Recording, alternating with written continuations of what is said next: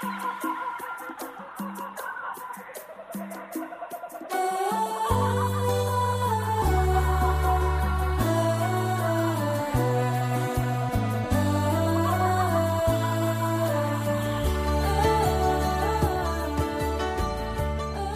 écoutez Parole d'espérance, une espérance vivante au cœur du 21e siècle. Chers auditeurs, je suis heureux de vous retrouver et de partager quelques réflexions avec vous dans cette chronique hebdomadaire. Je vous rappelle que notre sujet actuel est politique et évangile et que samedi dernier nous avons commencé à réfléchir ensemble sur un point sensible, celui de la richesse et de la pauvreté tel qu'il est abordé par la Bible. Nous avons aussi abordé la façon dont Dieu interpelle chacun de nous en tant que croyants sur cette question. Demain, la plupart d'entre nous ira accomplir son devoir électoral concernant le premier tour des élections présidentielles.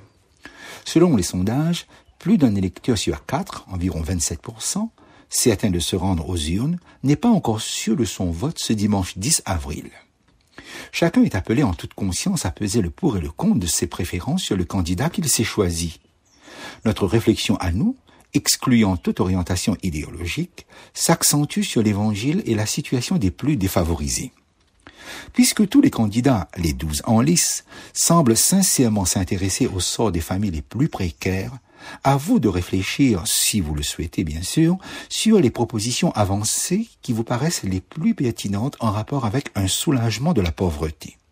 Donc inclure une dimension spirituelle et évangélique dans votre réflexion citoyenne. Le règne animal nous permet de constater que les plus vigoureux s'imposent aux plus faibles. L'inégalité paraît bien être une loi de la nature, mais elle ne justifiera jamais l'égoïsme humain et l'injustice. Il est facile de faire une lecture de l'écriture qui se veut sensible à ce qu'elle dit de la richesse et de la pauvreté, et de façon plus concrète des riches et des pauvres. La défense de l'opprimé est constante dans la Bible. Dieu lui-même se présente comme le protecteur et le vengeur de ceux qui sont facilement exploités. La veuve, l'orphelin, l'étranger.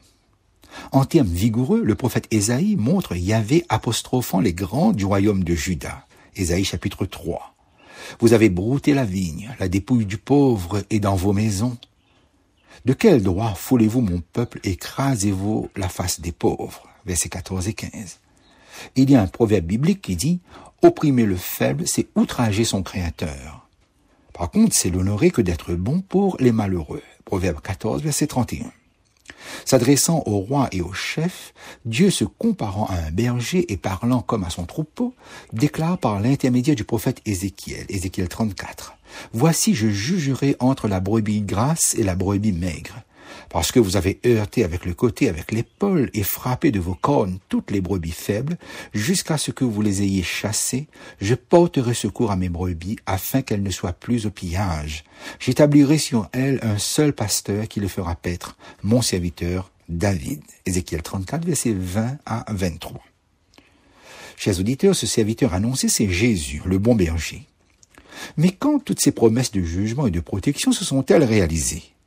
Elles l'ont été dans une certaine mesure au cours de l'histoire, mais c'est lors du jugement final de tous les hommes qu'elles connaîtront leur pleine réalisation. La parole de Dieu ne condamne pas la richesse en soi. Quand la richesse d'un individu ou d'une collectivité profite à tous, elle est un bienfait. Si elle s'établit au détriment des plus faibles, elle est un mal. C'est pourquoi l'Écriture reprend l'homme qui fait de la richesse une idole et un moyen d'oppression. Elle condamne l'économie tentaculaire qui, de nos jours, par le moyen de firmes nationales ou multinationales très puissantes, impose sa volonté au gouvernement et asservit le consommateur. Le prophète Ésaïe s'élève contre ceux qui ajoutent maison à maison jusqu'à ce qu'il n'y ait plus d'espace et qu'ils habitent seuls au milieu du pays. Fin de citation, Ésaïe 5, verset 8. De son côté, l'apôtre Jacques invective les profiteurs. Jacques chapitre 5. À vous maintenant, riches, pleurez et gémissez à cause des malheurs qui viendront sur vous. Vous avez amassé des trésors dans les derniers jours, et voici le salaire des ouvriers qui ont moissonné vos champs et dont vous les avez frustrés, cris, et les cris des moissonneurs sont parvenus jusqu'aux oreilles du Seigneur. Versets 1 à 4. Et l'apôtre Paul de constater lui aussi que, je cite, ceux qui veulent s'enrichir tombent dans beaucoup de désirs insensés, pernicieux, qui plongent les hommes dans la ruine et la perdition, car l'amour de l'argent est une racine de tous les maux. 1 Timothée 6, verset 9, 10. Devant cette situation qui s'est perpétuée à travers les âges, on conçoit bien les révoltes des uns et les efforts de réforme des autres. Effectivement, la conscience de nos limites nous permet de rester réalistes et à défaut de résoudre un problème, ceux qui s'y attaquent peuvent au moins l'atténuer. Concernant la répartition des richesses dans ce monde, les statistiques sont affolantes. Voyons quelques chiffres. Selon l'ONG Oxfam, 1% des habitants de la planète possèdent plus de 40% du patrimoine. 10% des personnes les plus aisées détiennent plus de 75% des richesses.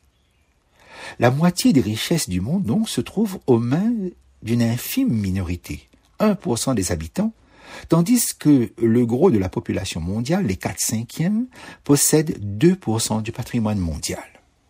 L'écart entre les très riches et les très pauvres ne cesse de s'accentuer fortement d'année en année. Les richesses sont donc toujours plus concentrées aux mains de quelques milliardaires. La Bible ignore l'idée selon laquelle la propriété individuelle doit être supprimée. C'est souvent le groupe, famille ou clan qui est possédant, plus que l'individu. Mais l'idéal social est que chacun puisse, selon l'expression biblique, vivre sous sa vigne et sous son figuier. 1 roi 4, verset 25. Les visions prophétiques du royaume messianique maintiennent encore les droits à la propriété. Mais il y a dans l'Ancien Testament une conception de celle-ci des plus admirables parce que profondément vraie. Dieu rappelle que c'est lui qui est le propriétaire du sol en des termes non équivoques. Vous êtes chez moi, dit-il. Lévitique 25, verset 23. Les hommes n'apparaissent ainsi que comme des gérants ou des métayers. Pour éviter un accroissement sans fin de la propriété au profit d'un individu plus commerçant et plus actif que les autres, Dieu dit, les terres ne se vendront point à perpétuité. Lévitique 25, verset 23. Au cours de l'année jubilaire qui revenait tous les 50 ans, qu'on appelait le jubilé, hein, la cinquantième année, chacun, dit Dieu, retournera dans sa famille. Lévitique 25, verset 10. Il rentrera en possession du lot initial qu'a reçu son ancêtre familial au moment du partage entre les tribus d'Israël lors de l'installation en Palestine. Josué 13, verset 6, 7. Quand il achète donc un terrain, une propriété, l'Israélite n'acquiert donc pas une possession absolue, mais plutôt un nombre de récoltes jusqu'au jubilé.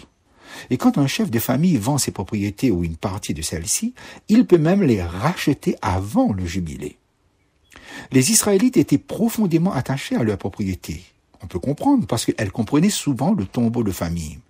Le terrain était soigneusement délimité par des bornes. À l'occasion de l'année sabbatique, non seulement les esclaves israélites étaient affranchis, mais les créanciers devaient abandonner leurs droits sur les débiteurs. C'était ainsi sagement couper court à des rancunes sans fin concernant des impayés et inviter chacun à la prudence. Plusieurs principes se dégagent dans cette législation sociale.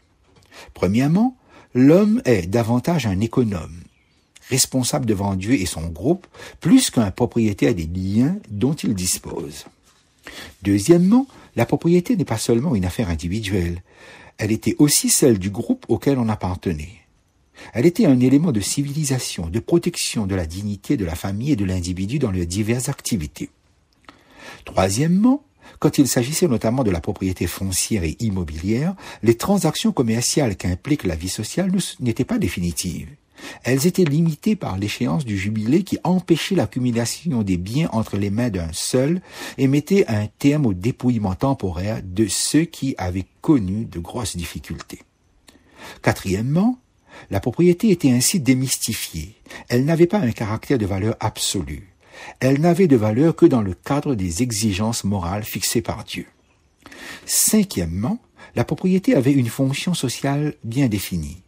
Elle était au service de l'homme, de la famille en tant que cellule sociale et de l'ethnie. En termes modernes et bien actuels, on pourrait dire que le capital était au service de l'homme et non l'inverse. Sixièmement, la propriété privée n'était pas la cause première des injustices sociales. C'était plutôt l'avidité de l'homme. C'est encore le cas jusqu'à aujourd'hui.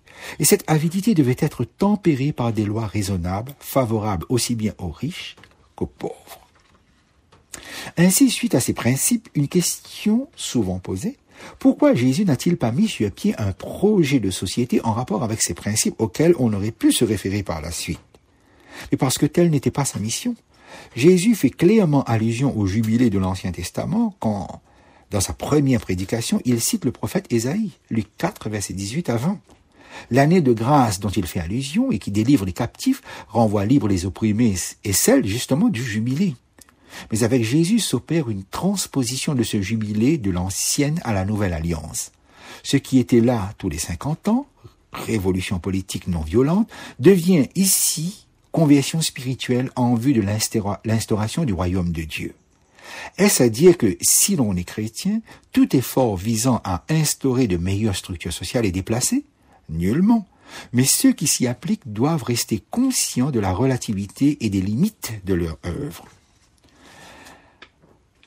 Le 22 janvier 2012, on se le rappelle, M. François Hollande, candidat à la présidence de la République, dans son discours au Bourget et durant la campagne donc de cette élection présidentielle, avait déclaré Mon véritable adversaire, c'est le monde de la finance. Simple promesse électorale de campagne de l'époque, ou désir sincère de s'attaquer à un système qui lui paraissait abusif et de parvenir à un peu plus de justice sociale. Les désirs des plus fortes volontés politiques les plus sincères peuvent se heurter à une réalité difficilement supportable et qui résiste au changement. Le monde et le système continuent à fonctionner de la même manière et la situation de s'empirer. J'invite les responsables politiques à lire personnellement la Bible en tout cas, à tous ceux qui exercent une responsabilité politique à la Réunion ou à ceux qui y aspirent, je les encourage à consulter ce livre fondateur. Je reste convaincu qu'ils y trouveront un renouvellement dans leur source d'inspiration et d'action, et à coup sûr une motivation nouvelle et enrichie dans leur désir de servir leurs semblables. J'invite aussi bien évidemment tout citoyen responsable à la lecture personnelle de la Bible. Si la parole de Dieu saisit à bras le corps le problème de la richesse et de la pauvreté, c'est qu'elle le fait dans toutes ses dimensions. Un riche et un pauvre égoïste sont nuisibles à tous. Un riche et un pauvre généreux sont bienfaisants pour tous. Il n'y aura jamais de politique sociale efficace sans un minimum de générosité. Les structures peuvent être parfaitement posées, mais si les individus ne jouent pas le jeu, les démons de l'avarice et de la volonté de puissance ne tarderont pas à ressurgir. Quand Jésus, dans sa première béatitude, Luc 6, verset 20, prononce la fameuse parole Heureux vous qui êtes pauvres, il ne fait pas une déclaration à caractère social ou politique. Le christianisme n'est la religion ni de la classe pauvre, ni de celle des riches. Le Christ a dit qu'il est difficile à ceux qui ont des richesses d'entrer dans le royaume de Dieu. Luc 18, verset 21. Mais s'il le dit, c'est parce que pour le riche, le chemin, le chemin du renoncement est plus long et plus pénible que pour le pauvre. Mais tous les deux doivent arriver au même point, l'offrande à Dieu de tout ce qu'il possède et l'aveu de tout ce qu'il ne possède pas. La pensée sociale de la Bible se résume dans cette parole, Proverbe 22, verset 2. Le riche et le pauvre se rencontrent, c'est l'Éternel qui les a fait l'un et l'autre. Je relis, le riche et le pauvre se rencontrent, c'est l'Éternel qui les a fait l'un et l'autre. Façon toute sémitique ici de s'exprimer. Dieu n'a pas fait le riche et le pauvre, mais il permet qu'ils soient là tous les deux côte à côte, face à face. Le rôle du riche à l'égard du pauvre est de lui faire justice et de veiller à ce qu'il ne soit pas dans le dénuement. Non pas d'une aumône impersonnelle. Un contact humain doit avoir lieu. Le riche et le pauvre doivent se rencontrer, se découvrir. Le riche doit aider le pauvre à se prendre en charge. De son côté, le pauvre doit aider le riche à remplir son rôle avec joie. Cela implique un véritable don de soi et toute une pédagogie de l'entraide aussi bien morale que matérielle. Elle se situe tant au niveau des nations entre elles que des individus et doit être apprise par expérience. Que Dieu vous bénisse, chers amis, et je vous donne rendez-vous à samedi prochain.